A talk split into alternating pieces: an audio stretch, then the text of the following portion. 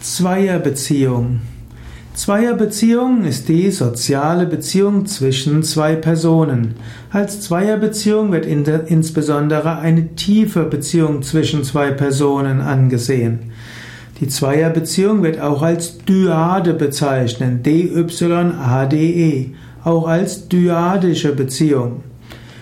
In der Sozialpsychologie wird die Zweierbeziehung angewandt, insbesondere auf die Elternteil-Kind-Beziehung, aber ganz besonders auf die Paarbeziehung.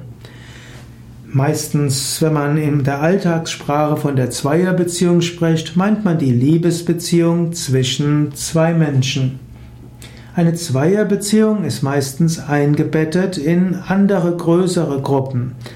Manchmal wird man auch davon sprechen, dass die Zweierbeziehung eingebunden ist in größere. Zum Beispiel kann die Beziehung zwischen Mann und Frau eingebettet sein zu den Beziehungen der Eltern, zu den Kindern und allen möglichen anderen.